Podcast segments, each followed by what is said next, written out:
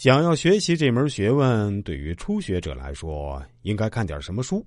今天啊，我就来盘点一下。其实学习风水最好是有老师带着。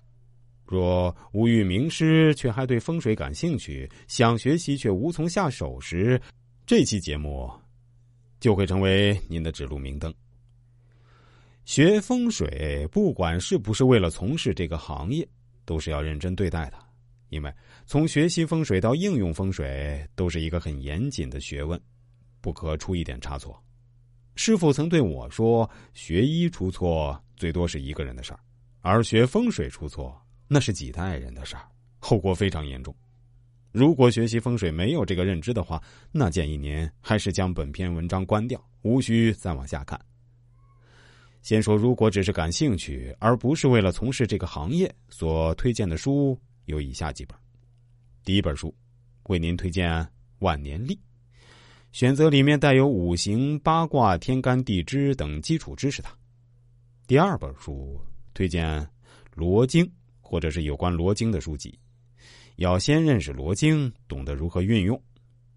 第三本书推荐您看一些古时风水相关的书籍，如《藏经》《水龙经》《汉龙经》《地理五诀》《阳宅十书》等。第四本书，推荐您看一下现代有关风水或风水案例的书籍，这儿就不推荐了。当你懂得了基础后啊，自我筛选即可。如果有人也想同我一样要从事这个行业，那为您推荐的书呢，就有以下几本了。第一本呢，还是万年历；第二本书，《易经》《道德经》《山海经》等诸多宗教的经典书籍；第三本书，《渊海子平》。或者是穷通宝鉴之类的有关八字的书籍，第四本书《罗经》，第五本呢是星象天文学的知识书籍，第六本经典风水学书籍，比如《藏经》《水龙经》《汉龙经》《地理五诀》《阳宅十书》等等。第七本书，看一些有关民俗风俗、传统风俗的书籍，例如《民间风俗禁忌》。第八本书，《术数象极通书》，云集七剑。当然，这只是个人推荐。第九本书，若您看完了前面所说的那些书，还有精力，建议您再看一些有关奇门遁甲、大六小人、小六人等的书籍。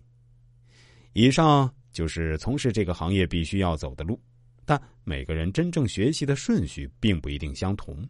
比如，先学习奇门遁甲，以奇门知识入门。